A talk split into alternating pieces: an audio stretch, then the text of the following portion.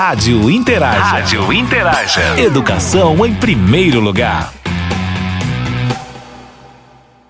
Olá, muito boa noite a todos. Hoje nós comemoramos um ano de vida do Polo Digital Unita, falando sobre a praxis pedagógica no processo de ensino-aprendizagem sem fronteiras. E ninguém melhor para conversar com a gente sobre o assunto que o professor doutor Joaquim José Escola. Seja muito bem-vindo, professor Escola. Gostava de sublinhar a importância, eh, pelo convite e a oportunidade por poder estar convosco uh, nesta, nesta palestra, uh, num momento de comemoração de um aniversário, que é o aniversário deste polo universitário. Professor, por que é importante falarmos hoje sobre a praxis pedagógica da educação sem fronteiras? A escolha desta temática faz sentido num quadro que é o quadro deste polo digital, mas faz sentido hoje eh, sobretudo se olharmos para o momento que ainda vivemos, o Brasil vive, Portugal, a Europa, o mundo de uma forma global vivem, e que esse contexto, que, foi, que é o contexto da pandemia provocada pela Covid-19, naturalmente vem justificar, vem legitimar esta preocupação maior com a questão do ensino à distância, com a questão do digital, eh, no fundo, põe eh, naturalmente em evidência eh, a importância de respostas às dificuldades que o mundo, de uma forma global, está a, a atravessar. E, portanto, eu creio que se o ensino à distância, se este polo digital é em si só e por si só algo absolutamente essencial, eu creio que a própria questão da, da, da pandemia veio pôr em evidência, uh, veio, no fundo, chamar a atenção para a importância de que, uh, das instituições de ensino superior, de uma forma global, uh, poderem responder às dificuldades provocadas por esse mesmo contexto. naturalmente que o que hoje nos traz aqui é um pouco alguns apontamentos, algumas linhas eh, algumas ideias que gostaria de partilhar convosco e que têm, no fundo, então, que ver com, eu diria, duas ou três questões essenciais. Por um lado, refletirmos um pouco sobre esta prática pedagógica, esta praxis pedagógica e a importância dessa praxis pedagógica nos processos de ensino e aprendizagem e, naturalmente, a própria designação eh, que está presente no título, Sem Fronteiras, é, é por si também algo que eu gostaria de poder explorar, eh, eu diria, à partida, eh, antes de entrar propriamente eh, numa maior explanação das questões que nos trazem, eh, ou que trazemos para a discussão. Por um lado, a questão do Sem Fronteiras eh, põe em evidência esta, esta ideia central de que eh, cada vez mais eh, o conhecimento, a universidade, eh, e essa é uma ideia nuclear, a universidade tem que ver exatamente com a transgressão, com o derrubar fronteiras, portanto, aponta, persegue aquilo que é uma universalização, a ideia do universal. E hoje, quando cada vez mais falamos de globalização, falamos de mundialização, embora sejam conceitos diferentes, mas eh, deixam esta marca fundamental de uma visão alargada, global, interligada eh, de todos, eu diria, de todos os países, eh, e a ideia de que se transgride, se derrubam essas mesmas fronteiras. eu creio que se tomamos como referência as questões da educação, eh, necessariamente esta questão das fronteiras uh, são cada vez mais um desafio para a nossa própria reflexão. E, portanto, no próprio título deixamos e sublinhamos, porque também ela tem que ver com esta comemoração, a ideia, ou quisemos explorar um pouco esta ideia de um ensino, de um processo de ensino e aprendizagem, onde cada vez mais temos consciência deste alargamento dos espaços eh, e desta consciência de que aquilo que estamos a produzir num determinado território eh, vai muito para além desse mesmo território. Portanto, hoje estamos ligados, eh, estamos ligados de uma forma global e uh, esta ligação uh, tem que ver, ou tem, uh, põe em evidência esta capacidade de derrubar todos os muros, todas as fronteiras que podem geograficamente circunscrever os países, mas que do ponto de vista do conhecimento, aquilo que mostram é a necessidade de um diálogo intenso, próximo, proporcionando, no fundo, espaços de partilha, espaços de comunicação. Portanto, derrubar fronteiras é, no fundo, reforçar uh, as linhas de comunicação, os espaços de comunicação, os espaços de encontro uh, entre todos. Uh, e, portanto, nesta celebração, nesta comemoração que tenho o gosto de poder participar, aquilo que eu gostava necessariamente de deixar evidente para todos aqueles que estão a assistir a esta palestra é a necessidade de uh, olharmos para a dimensão positiva ou extraordinariamente positiva que uh, este polo tem, uh, já tem, e seguramente continuará a ter, irá reforçar no, no, no futuro. E porque, claramente, aquilo que estamos a tentar dizer é, e no fundo tem que ver com o cerne desta, desta palestra, tem que ver com esta tomada de consciência, esta reflexão sobre que a praxis pedagógica eh, pode fazer no sentido de reforçar exatamente, eu diria, esta educação, vou chamar-lhe assim, sem fronteiras, este espaço de construção do conhecimento eh, sem fronteiras. O que muda essencialmente na prática pedagógica dos dias de hoje? A, a primeira grande questão que se coloca, eh, que se coloca aqui tem, no fundo, que ver com claramente o sentido que podemos atribuir à própria noção de praxis pedagógica. E de que forma é que esta mesma praxis pedagógica, se, no fundo, se abre como espaço de reflexão para a nossa intervenção. Objetivamente, eu diria que esta praxis pedagógica vai estimular de uma forma muito clara todos os processos de ensino e aprendizagem, mas nesta estimulação dos processos de ensino e aprendizagem, aquilo que nós sentimos como sendo absolutamente essencial é a deslocação de um centro específico, que era o centro eh, mais ligado ao ensino, para um centro que é o centro da aprendizagem. E, portanto, quando deslocamos esse centro, quando passamos eh, claramente ou devolvemos claramente ao, eh, o estudante e o pomos no centro da, da, da nossa atenção, aquilo que estamos a dizer é que toda a praxis pedagógica vai ter como ponto de partida e ponto de chegada o próprio estudante. Portanto, é a partir dele, é em torno dele, é em torno de cada um de vós que, uh, estudantes uh, do Polo Uninta, do Polo Digital que me estão a ouvir, é em torno de vós que toda esta equipa docente constrói uh, todo o, todos os materiais, mas claramente centrada nesta ideia que o estudante é o autor, o protagonista, o ator principal em todos os processos de ensino e aprendizagem. Portanto, é ele o grande construtor do, do conhecimento. E esta viragem é uma viragem eh, muito significativa, eh, porque leva eh, claramente a que eh, se olhe para os processos eh, de ensino e aprendizagem e, naturalmente, se perceba uma questão que é uma questão essencial, que é olhar para esses processos e perceber eh, claramente que o que estamos a estimular é a autonomia do estudante, a capacidade do estudante ser ele próprio eh,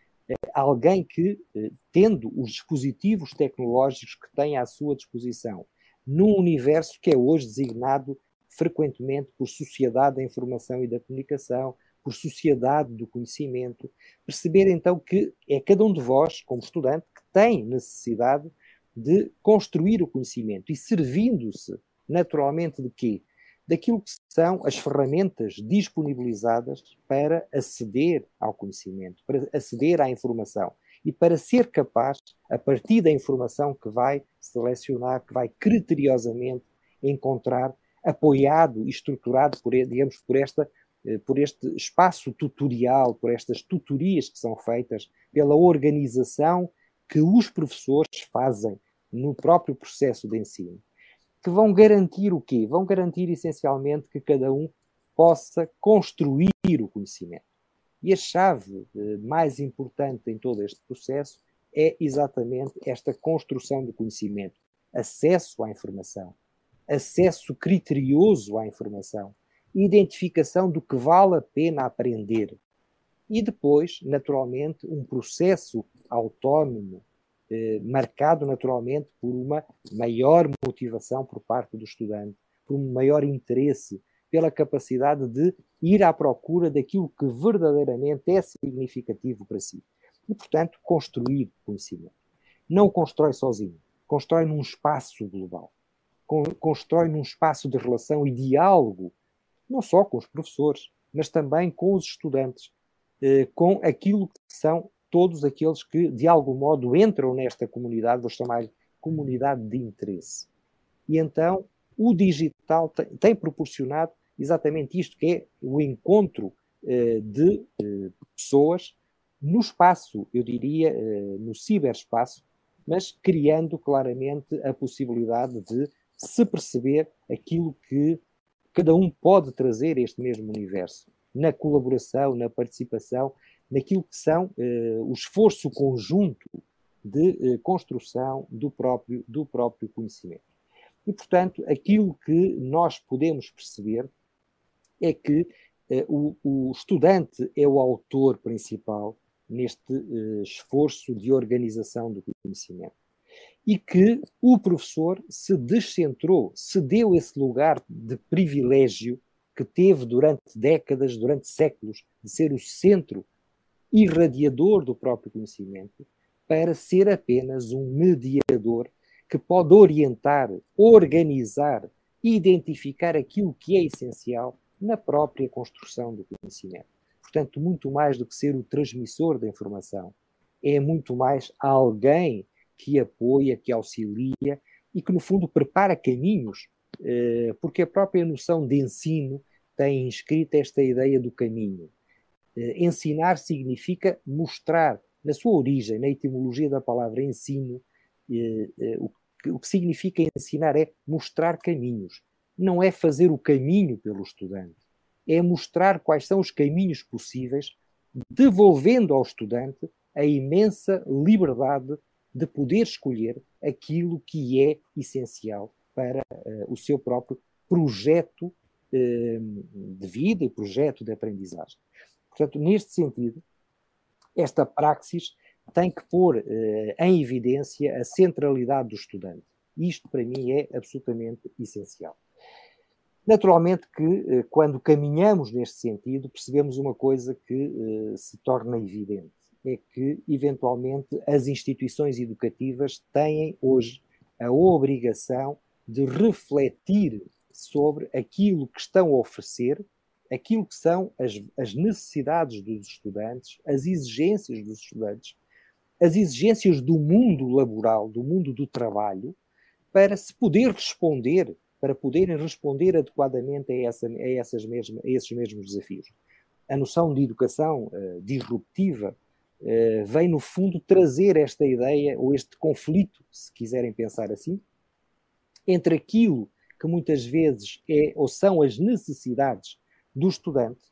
e, e por outro lado, aquilo que é, eh, se, se, quiserem pensar desta forma, aquilo que é oferecido pelas instituições educativas. Muitas vezes há um desfazamento grande entre aquilo que se espera uh, e aquilo que, no fundo, acontece ou que é oferecido pelas instituições. Qual a função da educação disruptiva? Esta educação disruptiva vem pôr, eh, vem pôr claramente a evidência eh, esta ideia de que, por um lado, não nascemos ensinados, isto é, estamos num processo contínuo de construção do conhecimento. Falamos necessariamente eh, de uma ideia central que é uma aprendizagem ao longo da vida, isto é, não podemos pensar que em algum momento específico encerramos os nossos processos de, eh, de aprendizagem. Eh, e, portanto, as instituições têm que se preparar para poder responder mais adequadamente a esses mesmos, eh, a esses mesmos desafios. E, portanto, os desafios que são, se, se preferirem, aqueles que passam por identificar um conjunto de novas competências onde verdadeiramente os estudantes possam trabalhar, possam, as possam desenvolver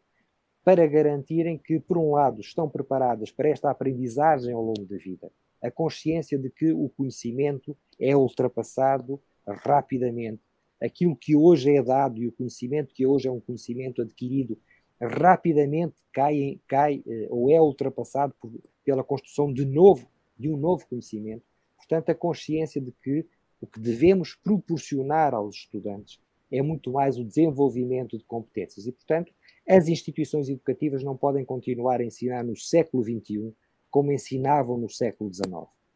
Porque, claramente, se continuarem a ensinar no século XXI como ensinavam no século XIX, corremos o risco de estar completamente desfasados, completamente fora do centro de interesse. Eh, e, portanto, isto torna muito mais difícil eh, o acesso, eh, o acesso ao conhecimento e, portanto, esta, este grande desafio é olharmos naturalmente para a educação, para esta educação que deve olhar para o século XXI como, com aquilo que são os seus desafios, e os seus desafios passam, como eu dizia, pela identificação de um conjunto de novas competências que passam pela gestão da informação, organização da informação, alfabetização informacional. Eh, e, portanto, hoje é decisivo para garantir que ninguém se senta excluído nos processos de, de, de, de aprendizagem, nos processos de participação cívica, eh, porque todas as questões do digital hoje têm que ver também com esta dimensão. A educação a colaborar de forma muito ativa na construção da própria cidadania, isto é, na, no proporcionar a todos os estudantes a capacidade de terem uma participação ativa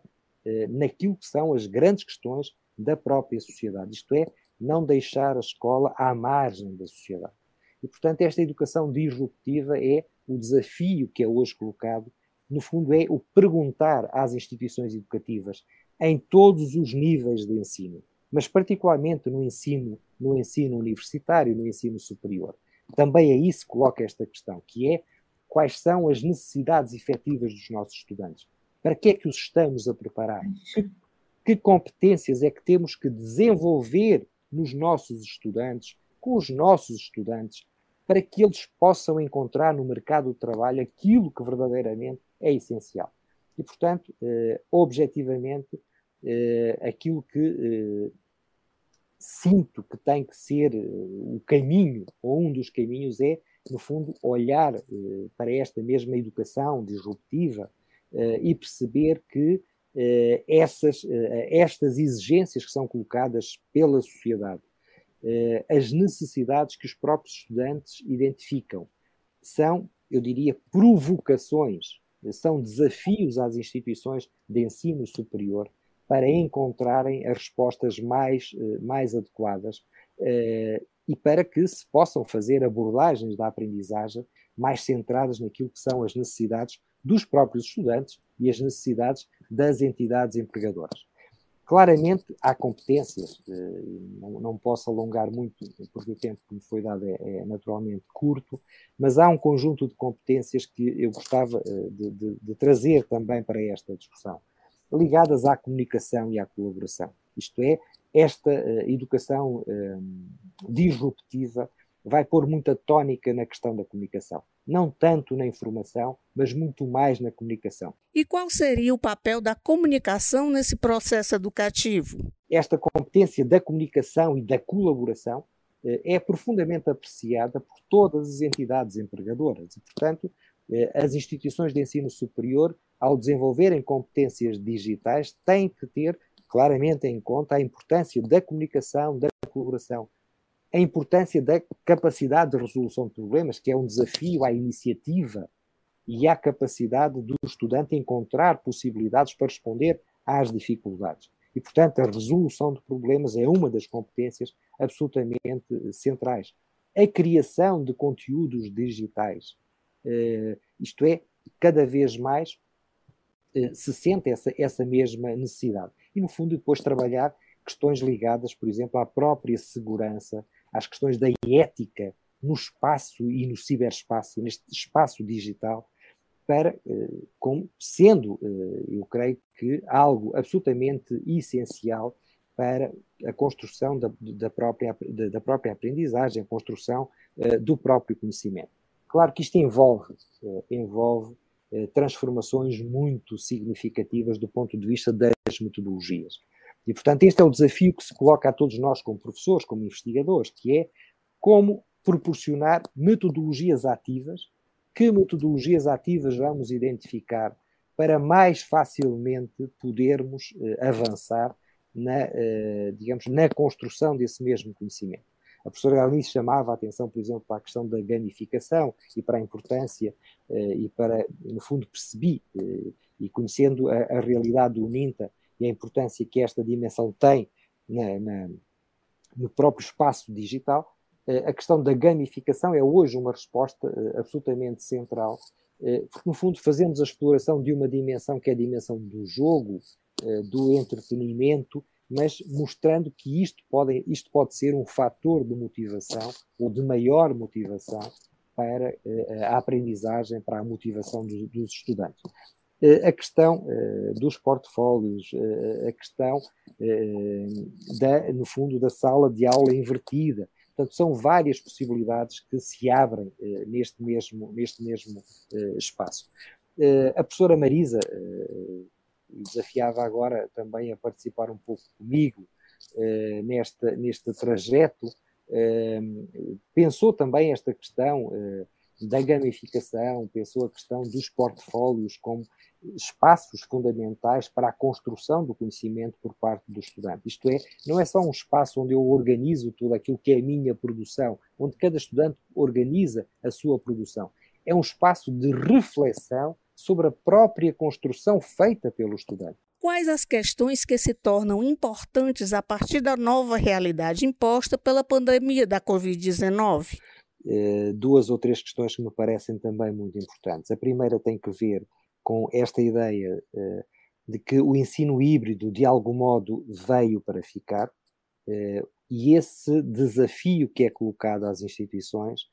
significa que os polos digitais são aqueles que podem ajudar as instituições que até hoje não consideraram o digital como sendo algo absolutamente essencial. Portanto, muita da aprendizagem das instituições em cursos presenciais eh, passa por compreender como é que os polos digitais se organizam, quais são as metodologias que escolheram eh, e, no fundo, trabalhar para que não faça, para que não haja uma transposição do presencial para o digital, porque isso é adulterar completamente aquilo que são as possibilidades do próprio digital. Eh, a própria noção de presença no espaço digital é completamente diferente da presença no espaço eh, eh, presencial. Portanto, há uma discussão que se está a fazer neste momento e que é absolutamente essencial e que passa por este reconhecimento que quem trabalha e tem trabalhado em polos digitais, quem tem feito o trabalho muito interessante, e o Brasil é absolutamente essencial nesta, nesta discussão, em relação ao do ensino à distância, é absolutamente essencial que estas aprendizagens sejam eh, feitas e haja uma transposição para que quem trabalha nas instituições de ensino superior, por exemplo, onde o presencial é uma tendência, se nós olhássemos para a realidade portuguesa, apesar da pandemia, todas as indicações do governo português vão no sentido de continuar a privilegiar o presencial. E, portanto, o que significa que, eh, então, o presencial já não, mas por outro lado, não pode continuar a, a achar que não aconteceu a pandemia, que não houve necessidade de ajustamento e que não se respondeu efetivamente àquilo que eram as necessidades dos estudantes, a ligação entre as instituições educativas e os estudantes para continuar a assegurar que todos os estudantes concretizavam os seus projetos de aprendizagem. E, portanto, o que estamos aqui eh, como, ponto, como ponto de chegada é, por um lado, não perder de vista aquilo que podem ser as possibilidades e eh, o património de conhecimento e de experiência dos polos digitais, apoiando, as, no fundo, as outras instituições, a transformação profunda do ponto de vista das metodologias, do ponto de vista dos objetos de aprendizagem, aquilo que hoje se abre neste mesmo espaço. As possibilidades que cada estudante também tem, cada professor também tem, para construir conhecimento. E, portanto, esta educação 5.0 faz de cada um autor nesse mesmo espaço. E, portanto, no fundo, assumindo eh, a relevância que tem para si próprio o seu próprio projeto.